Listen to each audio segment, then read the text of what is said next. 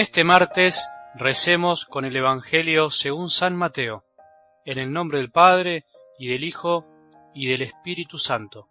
Jesús comenzó a recriminar a aquellas ciudades donde había realizado más milagros, porque no se habían convertido.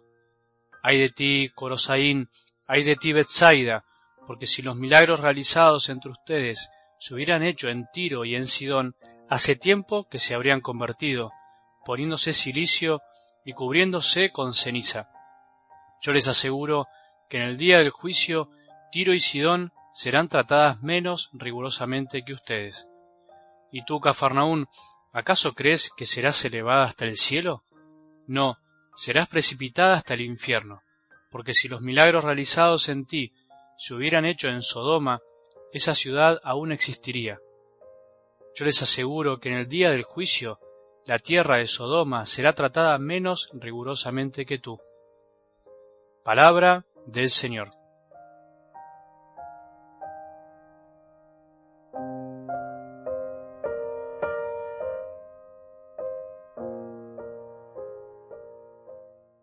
El doctor de la ley que le preguntó a Jesús qué era lo que tenía que hacer para heredar la vida eterna, en realidad sabía perfectamente lo que tenía que hacer, Solo intentaba poner a prueba a Jesús para ver qué le contestaba, pero en el fondo jamás pensó que el maestro iba a responderle con una parábola para dejarlo boquiabierto. Fue demasiada sabiduría para un doctor, para alguien que se creía sabio pero que en definitiva no lo era, y que terminó siendo puesto en evidencia. La parábola del buen samaritano fue para el doctor de la ley y es para nosotros un cachetazo a la hipocresía religiosa, a la falsa idea de una religiosidad fría y sin corazón, que es capaz, bajo apariencia de bien, de olvidarse de lo más esencial de la ley de Dios, del deseo de un Padre que quiere que nos tengamos compasión los unos de los otros. Sin compasión por el que sufre, no hay religiosidad posible. En el fondo, no hay verdadera religiosidad, no hay ligazón, no hay enlace con el Dios de amor que predicamos y decimos amar. Eso intentó mostrar Jesús con esta maravillosa parábola que escuchamos el domingo pasado. El samaritano, esa clase de hombre que era despreciada por los judíos de esa época, fue el único que tuvo compasión. Lo mismo puede pasar hoy y pasa. Muchas personas que incluso dicen no creer o no son cercanos a la Iglesia pueden comportarse con más compasión por el que sufre que nosotros los cristianos, y eso es para pensar y hacer un mea culpa. Hoy no dejemos de mirar el cielo, una imagen, de pasar por algún sagrario en donde Jesús sigue estando con nosotros. No dejemos de tener nuestro momento de cielo en la tierra, no dejemos de sorprendernos con lo que Dios nos ponga en el camino. Al final del día vamos a experimentar que todo vale la pena para aquel que ama a Dios y en todo quiere verlo.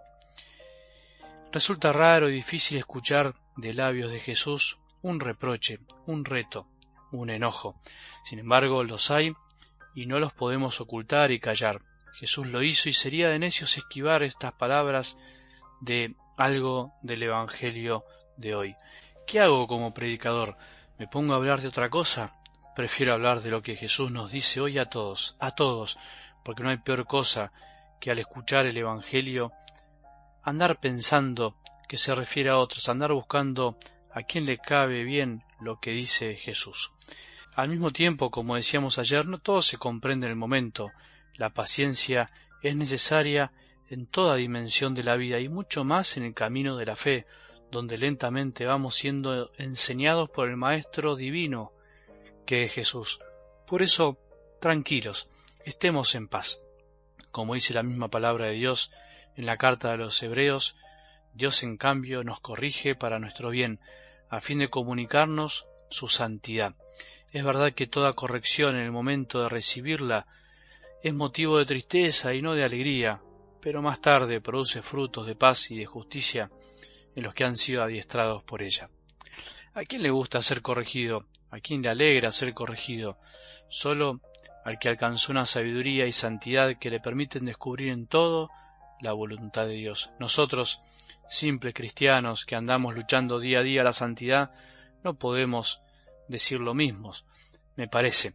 Nos cuesta ser corregidos y mucho más por Jesús, no solo porque toda corrección molesta, sino porque muchas veces tenemos una imagen desdibujada de Jesús, una especie de bonachón sin fuerza que habló solo del amor y de la paz, olvidándonos de las otras dimensiones del amor, que es el no, la corrección, la lucha interior y exterior, el sufrimiento y tantas cosas más.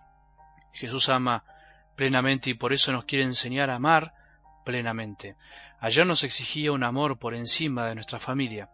Jesús nos ama incondicionalmente y por eso tiene todo el derecho de entristecerse y reprocharnos nuestra falta de amor como lo hizo con estas ciudades, Corosaín, Betsaida y Cafarnaún, que nos representan a todos nosotros, que vivimos llenos de dones, que recibimos tantas gracias y milagros en nuestra vida.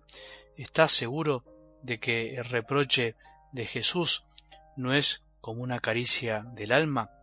¿No pensás que el reproche de Jesús se puede transformar en una palabra al oído llena de paciencia, una palabra de ánimo para que de una vez por todas amemos y hagamos lo que Él desea de nosotros?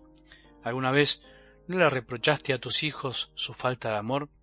¿Alguna vez como hijo no te diste cuenta que amaste muy poco a tus padres en comparación con lo que ellos te amaron?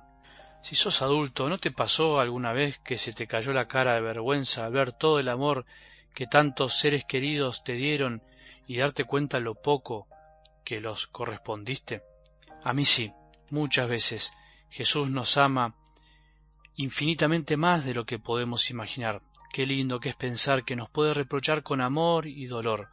No nos demos el lujo de enojarnos, pobre Jesús, tanto amor hacia nosotros y tan poco correspondido. Pobre Jesús, si por lo menos hoy vos y yo hiciéramos algo más para demostrarle nuestro amor, aunque parezca poco, si por lo menos en este día hiciéramos lo posible para no ofendernos o entristecernos por una corrección de amor, si por lo menos hoy aprendiéramos de las correcciones que nos ayudan a crecer, que tengamos un buen día y que la bendición de Dios, que es Padre misericordioso, Hijo y Espíritu Santo, descienda sobre nuestros corazones y permanezca para siempre.